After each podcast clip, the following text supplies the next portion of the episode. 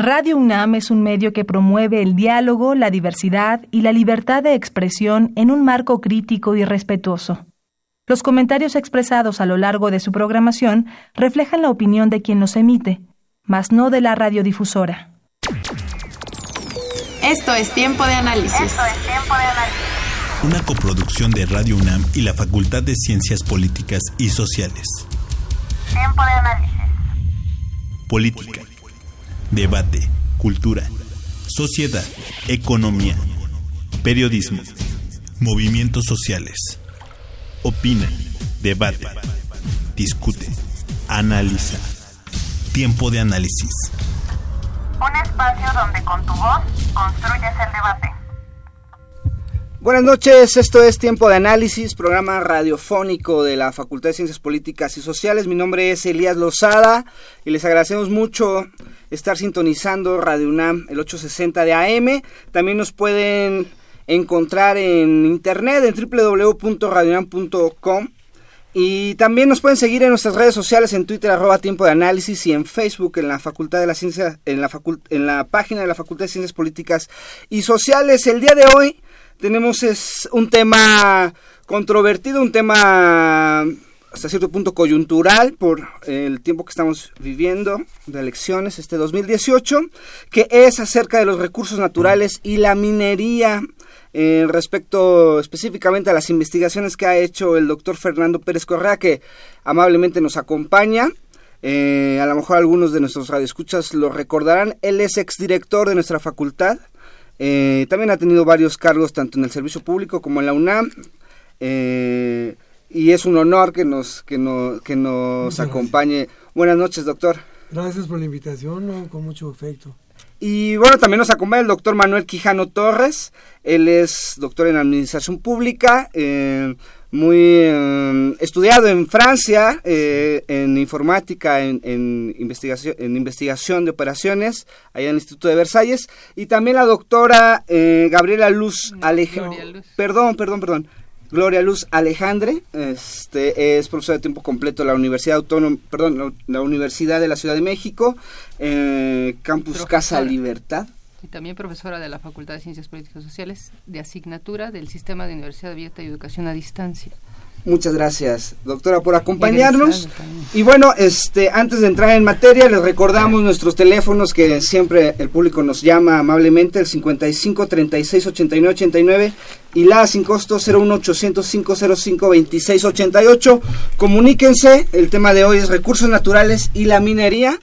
Y eh, empezamos, em, doctor Fernando, em, con, este tema que a lo mejor no es un tema que veamos siempre en los medios, que, sea algo que está ahí en la agenda, eh, como spotlight, como eh, página de, eh, principal de los diarios, pero es un tema que siempre ha acompañado el, sistema político mexicano, la gobernabilidad de, México.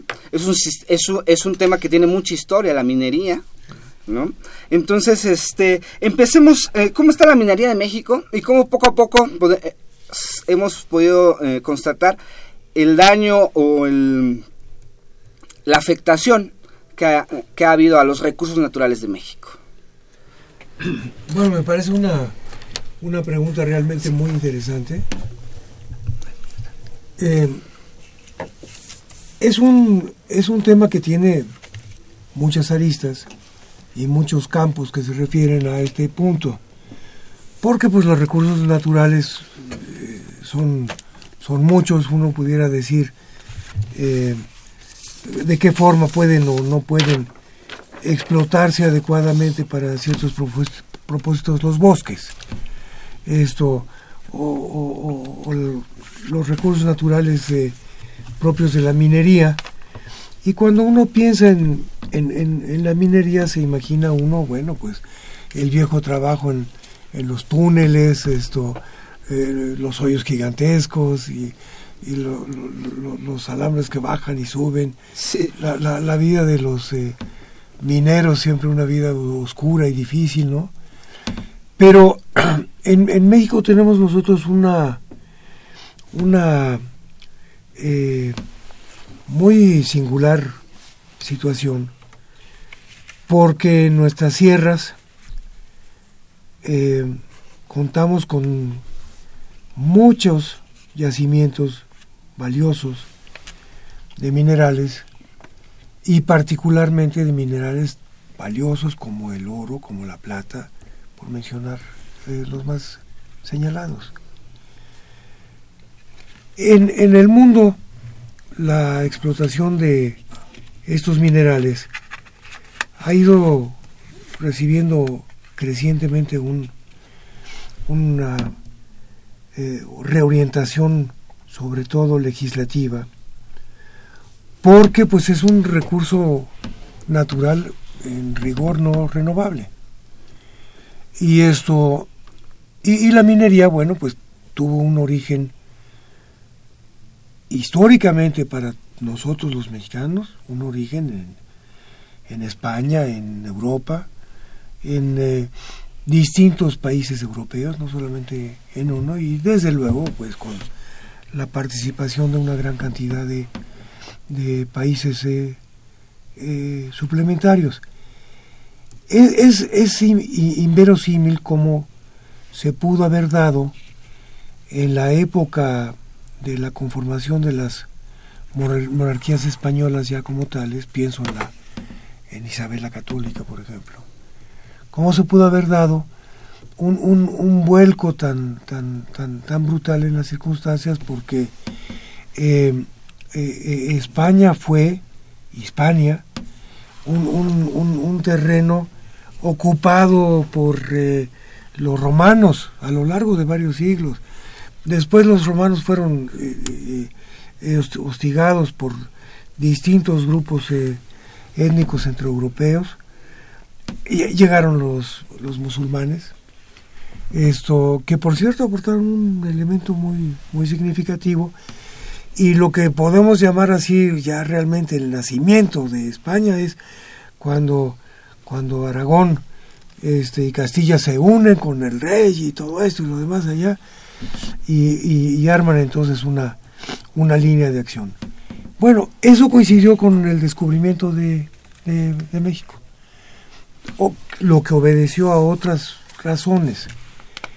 Eh, eh, Isabel era una, era, era una mujer muy fuerte y muy eh, arriesgada, y ella fue quien decidió financiar los viajes de Colón y quien hizo que España ocupara un lugar preponderante en el mundo a lo largo de tres siglos, claro, pues con, con el tiempo se, se comieron todos esos recursos y terminaron en una situación muy, muy difícil.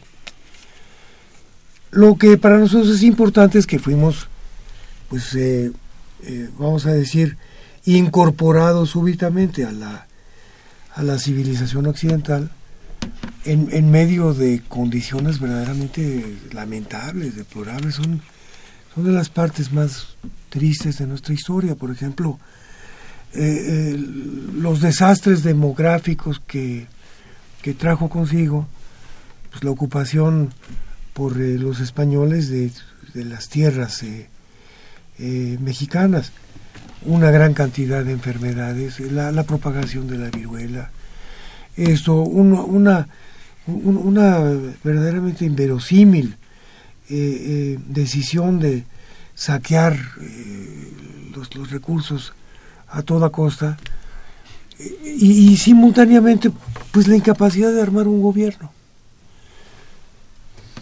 Cortés en rigor, en rigor, pues así que haya sido una especie de virrey, pues nunca lo fue.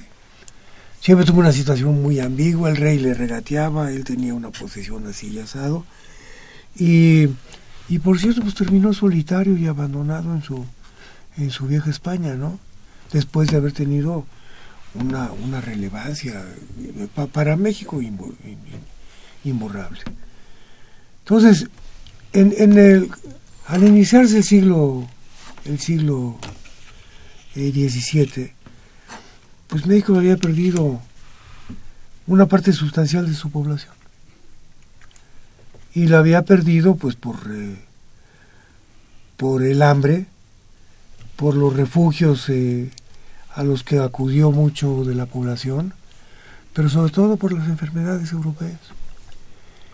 Y bueno, en ese marco se produce la continuidad de la colonia. La colonia duró muchos años, siglos, y en rigor concluyó por eh, la presencia de muchos factores externos, entre los que se encuentra, no es poca cosa, la interesada intromisión de Estados Unidos, ¿no? Eh, se encuentra sin duda la propia decadencia de España y su incapacidad de sostener.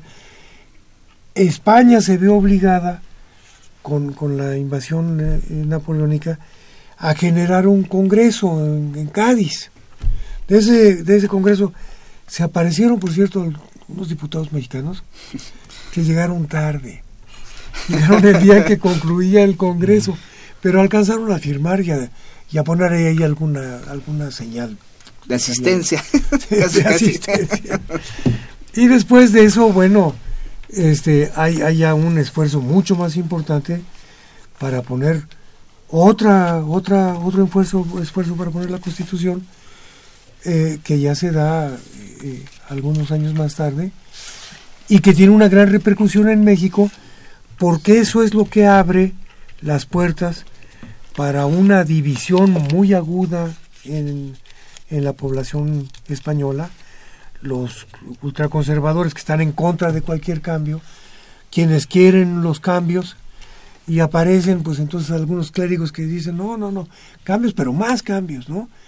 Y, y, se arma un, una década de, de, de, acciones verdaderamente terrible, eh, muy costosa para el país, de, la cual finalmente emerge eh, México como un país independiente, entre otras cosas, porque las fuerzas españolas son confiadas pues a un mexicano español que decide que mejor apoya a los mexicanos que a los españoles. Bueno, de ahí es una historia muy importante, muy dura, de integración nacional. Esto, eh, más de medio centenar de, de lenguas habladas sistemáticamente por grupos étnicos importantes y por regiones eh, geográficas. Eh, una, una, un total desconocimiento de las realidades de México, más allá de, de las glorias que prometía California, ¿no? Y de lo que se conseguía en, en, en Acapulco, porque era una, era una eh, alternativa para llevarse de Perú el, el, el, oro hacia España sin que los barcos ingleses y franceses los cortaron a medio camino y se llevaron el dinero. Entonces, para estar buscando en qué parte estaban esos barcos era una cosa muy complicada. Todo esto suena un poco extraño y, muy chistoso, pero la formación concreta de nuestro país es una formación que es muy discutible saber exactamente cuándo termina. Esto y sobre todo cuando se origina. Pero qué duda cabe que, que cuando se da ya la, la, la, intervención norteamericana, se da la intervención francesa, esto, México ha ido cobrando esto, una idea muy clara de su, de su naturaleza y de la necesidad de articularse. Eh, eh, surge un gran personaje, Juárez, ¿no? Eh, espléndido, insuficiente, con muchos problemas, perseguido. de ahí se deriva toda una gran cantidad de movimientos que terminan con el golpe de, de Porfirio Díaz, quien afianza de alguna manera la situación del país y afianza la identidad de México. Bueno, sabemos que él termina muy mal. Esto eh, es, eh, echado a, Europa y México inicia un, un periodo, ¿qué quiere que le diga? De, de siete décadas de caos. Después de la Revolución Mexicana, la industria de la minería sufre alguna afectación. y ahí empieza a lo mejor la época moderna de la minería mexicana. Bueno, la, la, época de, gloriosa de la, de la, de la minería mexicana vino con la extraordinaria expansión minera de los norteamericanos. Entonces los norteamericanos convirtieron realmente la minería en una gran tarea, pues que, representaba un ingreso de dinero importante en México, pero sobre todo para los inversores norteamericanos. Eso tuvo unas reproducciones internas en, en México. Esto, la, la, la minería eh, tenía, eh, había tenido antes una gran, una gran presencia europea, después una gran presencia norteamericana y con eso empieza una discusión interminable entre México y Estados Unidos sobre los derechos mineros, sobre la circunstancia de quién es dueño de qué, eh, cómo pueden ser concesionarios, cómo no pueden ser concesionarios. Y un país, pues, en, una buena medida desvalijado con otro país esto eh, triunfador y emergente en el, en el ámbito de toda la tierra, ¿no? Bueno, que tiene un papel destacadísimo, además, eh, eh, decisivo en, más de un respecto en la, en la Primera Guerra Mundial, y que se convierte, bueno, pues en el, en el inevitable este, interlocutor. Hay, hay, hay, un, hay un momento clave en todo esto en el cual los mexicanos deciden retomar la minería eh, reabrir las, las eh, eh, plazas de, de, oro y de, y de plata, expandir la, la extracción de metales. Y eso además trae consigo pues una repetida una repetida este intervención norteamericana este yo no sé si usted conoce una una canción chistosísima. Este, es muy vieja. Que, que, que el, cantante se pregunta qué pensarán ahí los americanos que nuestra patria pretenden invadir, que si ellos tienen cañones y aeroplanos, los mexicanos tenemos lo principal. Era una canción realmente este, popular. reproducida, popular, muy importante. Bueno, hay, hay, hay una hay un efecto totalmente inesperado con todos esos movimientos, que es eh, el nacimiento eh, claro, transparente a toda costa de la nacionalidad. Ok, vamos a hacer aquí una, una pausa. Antes, em, doctor Manuel, eh, doctora Gloria, antes de irnos a nuestra primera pausa y cápsula del Centro de Estudios Europeos, ya que llegamos al siglo XX con la minería mexicana, hay varios factores. Una que es eh, la forma de vida del mexicano o de las sociedades mineras. Mi, papá, mi abuelo es de Real del Monte y yo conocí como esa vida minera, orgullosos de, trabajar abajo de la tierra y costumbres muy inglesas en ese pueblo. Y ahí hay una cultura mexicana que se fue forjando y que hasta la fecha por ahí todavía sobrevive, creo que no todavía, todavía bien sobrevive. Los pastes son un ejemplo. los pastes y a la vez también la, la eh, le vamos a entrar a, a este caso de, la minería, a la cultura de que, por ejemplo, la minería pues era sobreexplotación, ¿no? Y en la mayoría de los casos eran hombres los que trabajaban ahí, los que y que a lo mejor después nos perdimos de, esa industria, no conocemos los, los chicos nuevos de este, del siglo XXI, pues pocos saben mucho del petróleo, de Pemex y de, las nuevas, este, a lo mejor energías, pero de la minería ya son cosas de, texto, de libro de historia, ¿no? Y a lo mejor habrá que darle un contexto a, este siglo XX ya a, la minería. ¿Qué dice la ley? ¿Qué dice la ley sobre, este, cuando llegan empresas canadienses, este, puedan o no eh, eh, sobrepasar el uso de tierra que se está usando porque se descubrió que ahí hay riqueza mineral y que en la ley pues está establecido algo que vamos a comentar después de la pausa. Esta es nuestra primera pausa, este es tiempo de análisis. Vamos y volvemos hoy con el tema de recursos naturales y la minería en México.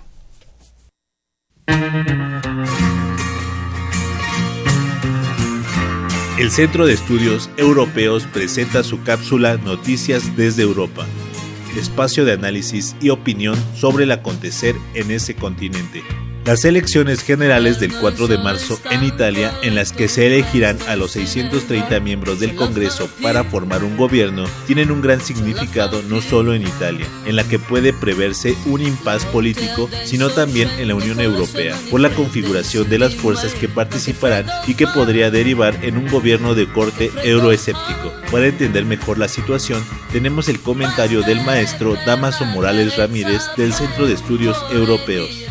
El próximo domingo 4 de marzo se llevarán a cabo las elecciones generales en Italia y en lo que se puede prever como uno de los procesos más importantes para ese país y para Europa.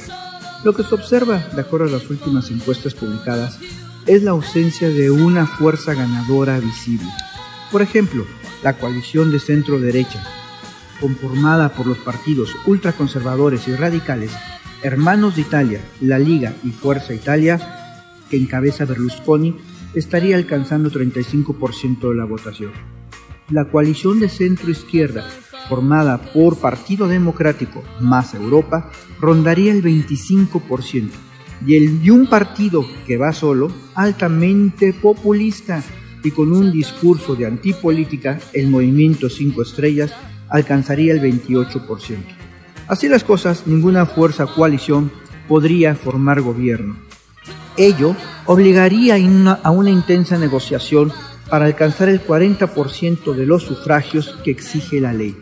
Destaca también durante todo este proceso electoral un discurso antimigrante y un discurso antieuropeo, dos elementos en la que una mayoría de los italianos se ha manifestado y que los partidos políticos han sabido explotar. De este modo, las elecciones italianas definen nuevos retos a grandes problemas, no solo de Italia, sino también de Europa. Muchas gracias. Mi nombre es Ociel Segundo, continúa escuchando Tiempo de Análisis.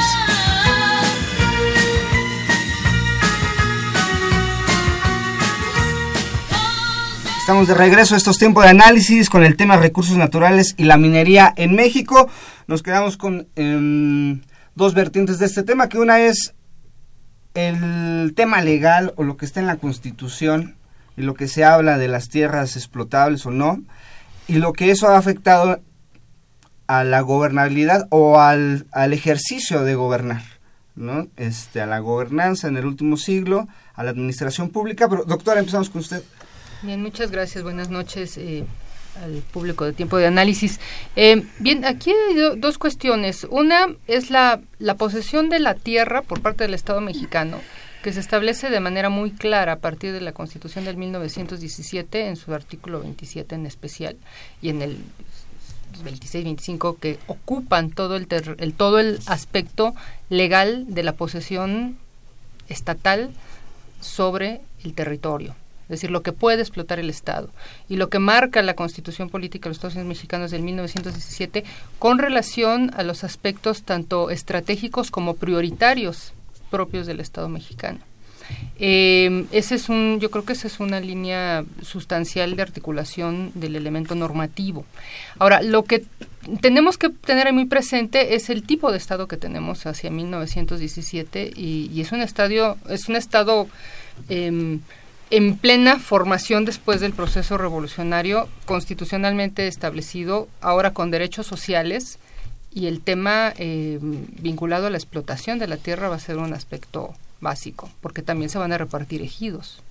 Y ese es otro elemento sustancial que va a tener que ver a la postre con qué pasa con las minas y cómo se reparten las minas y más eh, adelante con relación al cambio de visión de Estado de un Estado totalmente poseedor de la tierra, interventor, a un Estado que se deshace de sus posesiones, tanto de tierra como empresas. Me refiero a las empresas del Estado.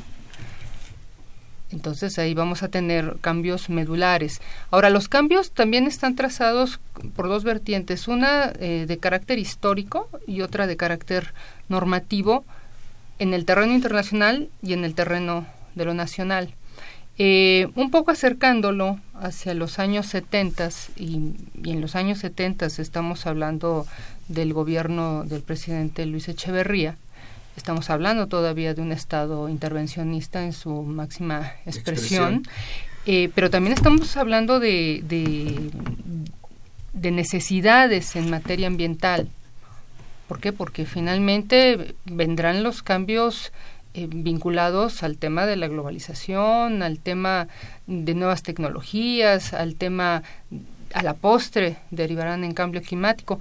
Entonces, hacia los años 70 tenemos a nivel internacional en aquí una línea del tiempo que nos ofrece de manera fabulosa este libro de los grandes temas nacionales los mexicanos vistos por ellos mismos o por sí mismos, la dimensión ambiental en los albores del siglo XXI, miradas desde la diversidad, que coordina la doctora Mireya Aslada Imas Gisper. Eh, y tiene aquí una línea de tiempo que nos es muy útil porque hacia el año 1972 se tienen establecidos eh, los límites del crecimiento con el Club de Roma, que son aspectos de carácter internacional. Tenemos la Conferencia de las Naciones Unidas sobre el Medio Humano en Estocolmo y vamos a tener la fundación del Programa de las Naciones Unidas sobre Medio Ambiente. Y en México, ya hacia los años 70, hacia el año 1972, la Secretaría de Salubridad y Asistencia ya tiene una subsecretaría de mejoramiento del ambiente, o sea, ya hay una preocupación sustancial del Estado mexicano por el tema internacional y qué hacer adentro. Y hacia el 73, pues ya vamos a tener un código de salubridad. Previo en el 71 ya se tiene un reglamento para el control de la contaminación del agua y se va a tener también un reglamento para la prevención y control de la contaminación atmosférica originada por la emisión de humos y polvos. Eh, entonces, bueno, ya hay una preocupación del Estado mexicano, pero aquí lo importante es que aún el Estado mexicano no se desprende de estos aspectos sustanciales. Vamos a tener hacia el 87, eh, a nivel internacional, el protocolo de Montreal. Vamos a tener en México, hacia el 1979, la Ley Federal para la Prevención y Control de la Contaminación Ambiental, y vamos a tener un reglamento para prevenir y controlar la contaminación del mar por vestimentos de desechos y otras materias. Hacia el año 88 ya tenemos a nivel internacional un panel eh, intergubernamental sobre cambio climático. Ese es 88. 88. En el 92 a nivel internacional tenemos la Agenda 21 sobre medio ambiente y nuestro futuro común en la Comisión Mundial sobre Medio Ambiente y Desarrollo. Vamos a tener la Conferencia de las Naciones Unidas sobre Medio Ambiente y, Desarrollo con la Cumbre para la Tierra en Río de Janeiro. A nivel nacional, hacia el 83 tendremos en la Secretaría de Desarrollo Urbano y Ecología ya la desagregación de una subsecretaría de Ecología. En el 82, a nivel nacional, ya emitimos la Ley Federal de Protección de, al Ambiente vamos a tener la Secretaría de Salubridad y Asistencia, una nueva subsecretaría de Mejoramiento del Ambiente. Y hacia el 79, previo, la Ley Federal para la Prevención y Control de la Contaminación Ambiental. Bueno, hacia el año 2000, que es el siguiente salto a nivel internacional, o sea, del 99 hasta el 2000, pasan ocho años. Entonces vamos a tener una cumbre del milenio en Nueva York y los objetivos del desarrollo del milenio. Y aquí es muy interesante, muy importante empezar a ver la perspectiva de cambio en la visión que tiene el Estado mexicano con relación a sus recursos naturales y a sus recursos renovables y no renovables. Entonces, en el 88 tenemos una Ley General de Equilibrio Ecológico y Protección Ambiental y en 89 una Comisión Nacional del Agua, que el doctor conoce eh, bien ese aspecto. En 92 ya tenemos una Procuraduría Federal de Protección al Ambiente, una Secretaría de Desarrollo Social y un Instituto Nacional de Ecología. Eh, a nivel internacional, en el 2001 vamos a tener la evaluación de los, de los eh, ecosistemas de acuerdo a este desarrollo del milenio. En 2002 vamos a tener la Cumbre Mundial sobre el Desarrollo Sostenible de Johannesburgo y en 2006 ya tenemos el informe eh, es que aquí está un poquito, Stevens, sobre economía del cambio climático. Eso es importante. A nivel nacional, vamos a tener ahí un rezago significativo.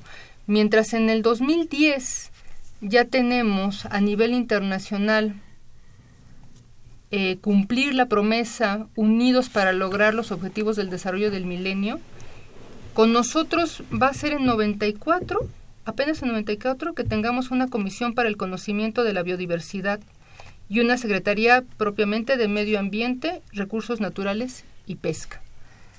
Eh, y será hasta el 2000, seis años después, cuando emitamos y tengamos una Secretaría de Medio Ambiente, Recursos Naturales nada más, y una Comisión Nacional de Áreas Naturales Protegidas. Mientras el mundo avanza, pues para ya cerrar y, y darle la palabra al maestro Quijano, en el 2012 vamos a tener la Conferencia de las Naciones Unidas sobre el Desarrollo Sostenible de Río de Janeiro. En 2015 la Cumbre Mundial sobre el Desarrollo Sostenible en septiembre y los Objetivos de Desarrollo Sostenible, Agenda de Desarrollo post-2015. México se va quedando un poco rezagado. En 2001 una Comisión Nacional Forestal, 2009 un programa especial de cambio climático y hasta 2012 tendremos una Ley General de Cambio Climático y un Instituto Nacional de Ecología y Cambio Climático. Entonces... Es la línea del tiempo, es, resumidas cuentas. Es una línea del tiempo y ahí habría que abrir, abrir dos cuestiones. Una, ¿cómo asume el Estado mexicano la responsabilidad en materia ambiental y en materia de explotación de, de, sus recursos minerales y de sus recursos naturales? Y otra, ¿cómo van arribando políticas públicas ambientales? Y el, el área de la administración pública que va encargándose de, de, todo ello. eh, pues yo, me, me encantó la, la reseña histórica del doctor Fernando Pérez Correa y luego la línea del tiempo en términos de políticas públicas y, y decretos y acuerdos presidenciales y sobre todo creación de, de, de, instituciones desde la subsecretaria del Medio Ambiente en el 72 que por cierto el hermano del presidente Luis Echeverría es el primer subsecretario en aquel entonces el tema es, importante porque los recursos naturales y, nada más haciendo una alusión bibliográfica, entra porque Adam Smith en su famosa obra La riqueza de las naciones explicaba que una nación era rica por sus recursos naturales renovables y no renovables. Eh, cuando en la Revolución Mexicana los mineros de Cananea se levantan, este movimiento que va a ser retomado por los obregonistas y que además lo van a tomar no solo en la Convención de Aguascalientes, que no van, no van los obregonistas oficialmente, pero mandan mensajes de que debe haber una propiedad del suelo y del subsuelo de la minería. Porque Carranza y sí, eso sí. ya lo planteó bien el doctor. Cuando llegan a Querétaro, sí se plasma que el suelo y el subsuelo en la Constitución son propiedad originaria de la nación, no del Estado es decir, donde yo nací, sí, sí, sí. de los mexicanos. Como diría el doctor Pérez Correa, y con la canción Con mi 30-30 me voy a luchar por los habitantes de esta nación, es decir, no de este gobierno, no de este país, de esta nación. Es entonces que, con las políticas, y, y, muy nacionalistas, por cierto, del propio Plutarco Elias Calles, la minería empieza a, a ser cuidada y vigilada porque el grupo Sonora sí le interesaba.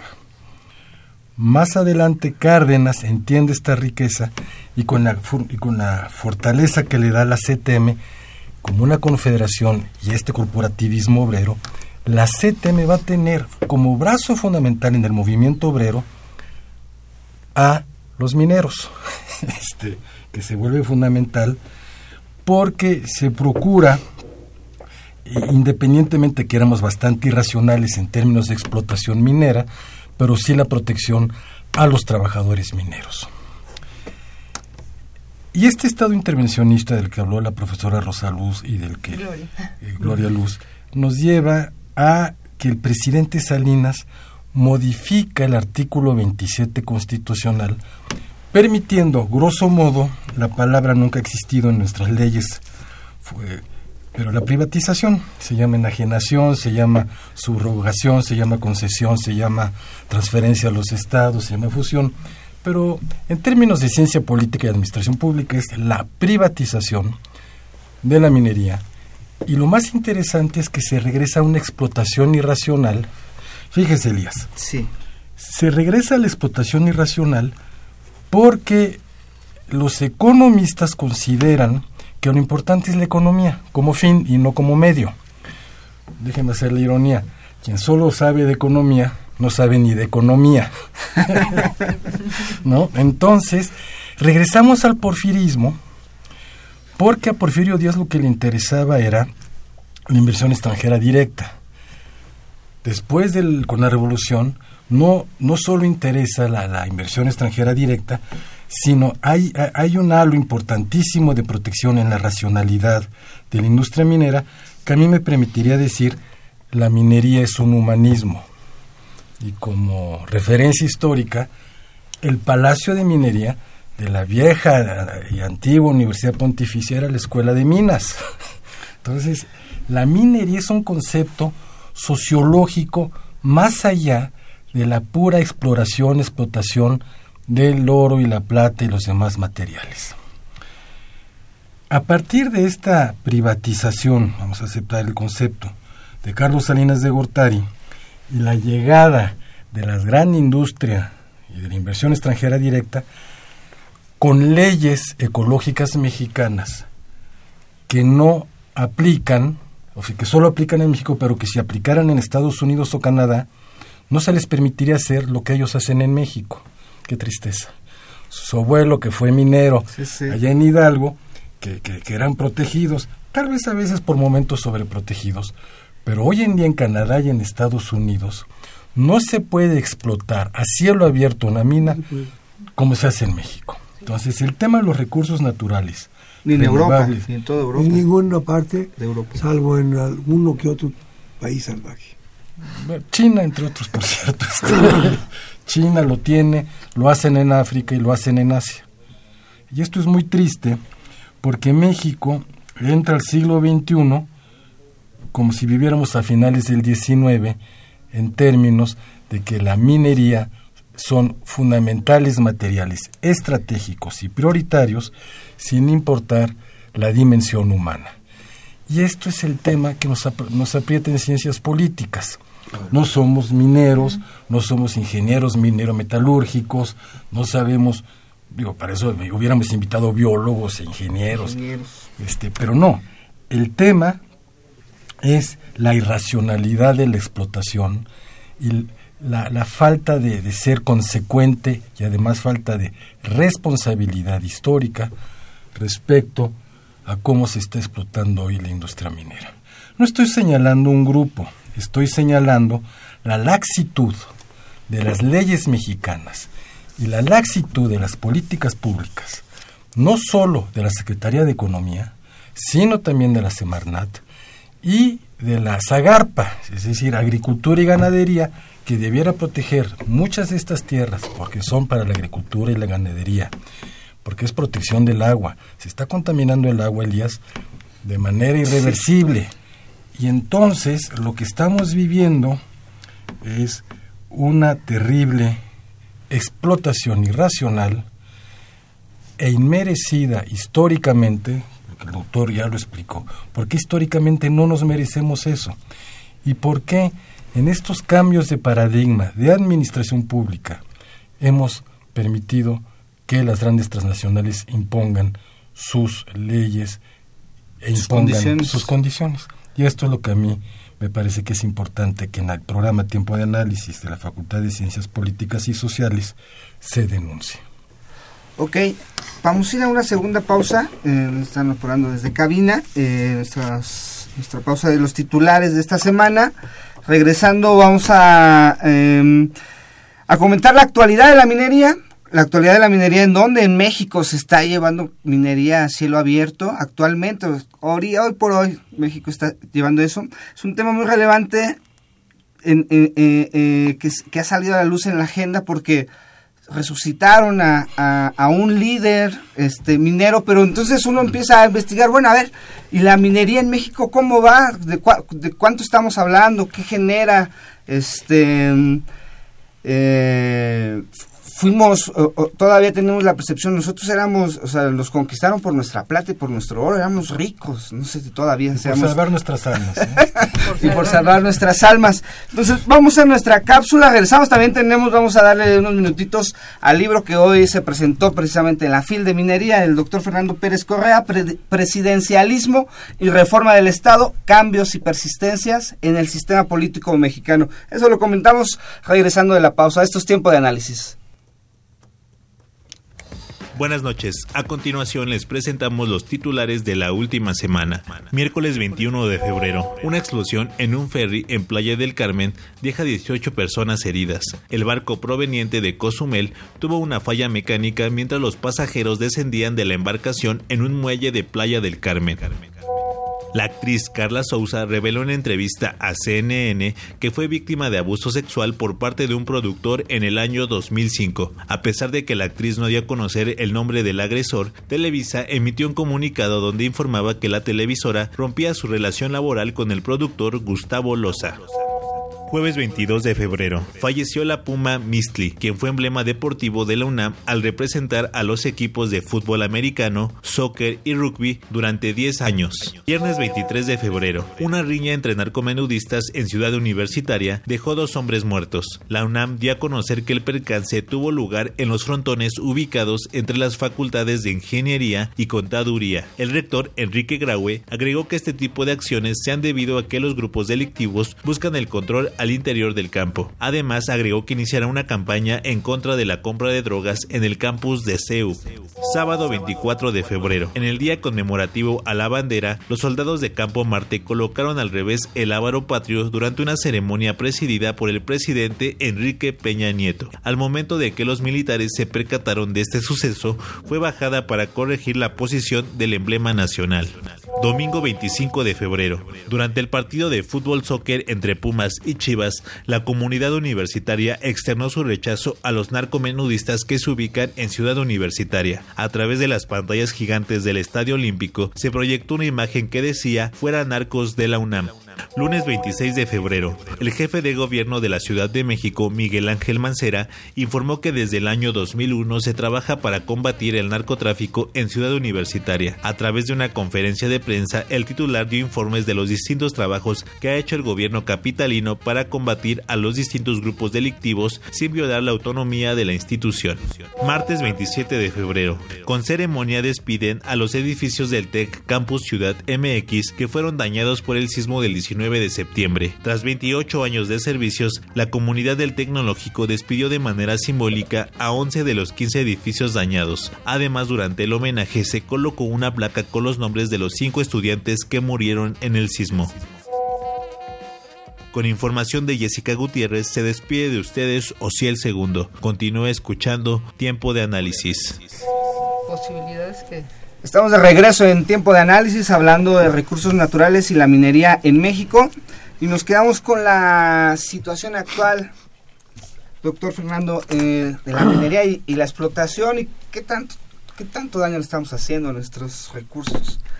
Bueno, eh, en el mundo actualmente se ha abandonado la alternativa bárbara de la minería a cielo abierto. Esto quedó formalmente eh, eh, concluido, terminado en Europa. Eh, no, no hay minería en cielo abierto en Canadá ni en, ni en Estados Unidos. Y México tiene minería a cielo abierto. No solamente en el segundo informe del actual gobierno se, se, repitió con un gran estruendo que México estaba en la vanguardia en, la minería. Bueno, ¿de qué se trata? Pues se trata de una, de una minería que no se hace con la, eh, el, cuidado eh, eh, adecuado para separar claramente eh, los eh, materiales mineros que pueden contener oro, plata o cualquier otro, si se trata de otro objetivo, cualquier otro mineral.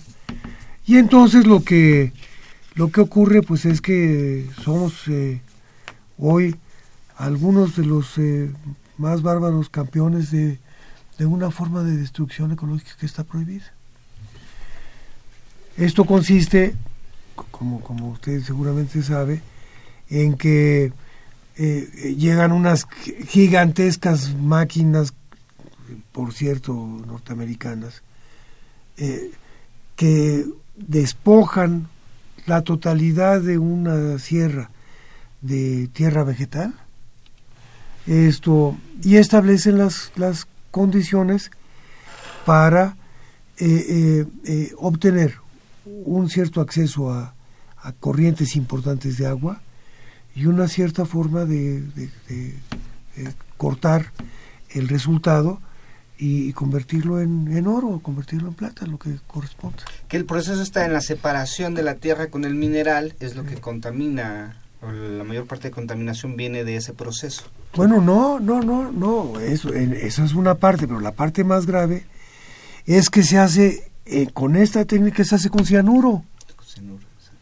Y entonces usted le echa cianura, cianuro a los, a los montes, lo satura de cianuro, esto permite la condensación de las eh, moléculas de oro y plata, ya tiene usted ahí realmente grandes sacos de, material, pero lo que tiene usted es un desastre porque ha, usted eh, eh, destruido la ecología, tiene usted que separar todo esto, se tira por eh, los cañones de las sierras, se tira todo el, el resultado final.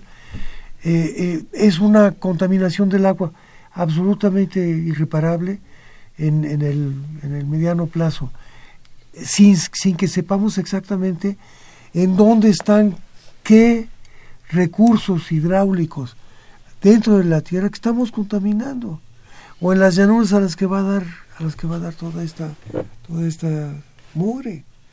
Es un desastre. No hay no hay en toda Europa un solo país que se atreva a practicar esta esta esta minería. Canadá, que era el último en América del Norte, salvo México, que lo hacía, ya lo rechazó, y entonces ha llenado el territorio mexicano de empresas canadienses que están haciendo lo que ellos no se atreven a hacer en su país. Y nosotros no nos damos cuenta. No, lo presumimos. sí, eso es lo más eh, triste. Es lo, de la, del asunto. Y, a colación, digo, estamos, y es inevitable tocar el tema, en proceso electoral y sale el, el nombre Gómez Urrutia y por un lado, este, unos quieren este incendiar las campañas solo por haberse nombrado, otros lo defienden y salen que es alguien este perseguido por el Estado por dos, tres sexenios, ¿no? Y, em, y al final, bueno, sale a colación que es una, es una industria en México que a lo mejor poco se le pone atención, ¿no? A lo mejor poco estamos, eh, no, están, no tiene otros reflectores y que a lo mejor, incluso nosotros en nuestros programas, eh, rara vez decimos, hijo de la minería, ¿qué tanto daño le está haciendo? ¿Y cuáles son las normas, no? O sea, ¿son justas o ¿Qué fue lo que se modificó en los 90 con Salinas? en la Constitución y qué es lo que dice. Un, un periodista, eh, un colega eh, español me decía, híjole, ustedes tienen una constitución que nadie se puede permitir, porque ustedes, eh, y ya lo explicaba el, el doctor Quijano, como que le quieren llamar a, las cosas por otro nombre y van, ahí van, y ya empezó la minería y ahorita con el pacto de hace, pacto de por México de hace unos años, pues ya empezamos con Pemex, ¿no? Pero bueno, no sé, este, redondear el tema de la minería, doctor Quijano, en la actualidad y con el, y con el nombre soltado por ahí. Eh, eh, el nombre no, no, eh, es un problema jurídico, pero, pero él apoyó al presidente Salinas. O sea, eso también en la historia está registrado. Y, es decir, eh, por él y por una cifra que han manejado algunos miembros de la prensa que usted y yo comentábamos antes del programa, no es eh, un dato certificado y, no debiera decirlo en un programa de, tiempo de análisis de la Facultad de Ciencias Políticas, pero lo voy a decir. Se habla de 200 mil millones de dólares al año. Y el actual precandidato a Senado por, este, por minoría, eh, Gómez Urrutia, se prestó a, a destrabar precisamente con todo este sector obrero minero de la CTM la propuesta de la reforma salinista. Si ahora me quieren decir que viene a, arrepentirse, porque el, cielo será de los arrepentidos, pues tal vez, pero no lo creo, este no personal. Si es un hecho, es un hecho que eh, tenemos, porque sí México, en eso Adam Smith sí sigue siendo un paradigma, la riqueza de las naciones primero son sus seres humanos, y luego es la innovación, la ciencia y la tecnología. Y la ciencia y la tecnología aplicadas en México tienen mucho que aportar en materia de riqueza.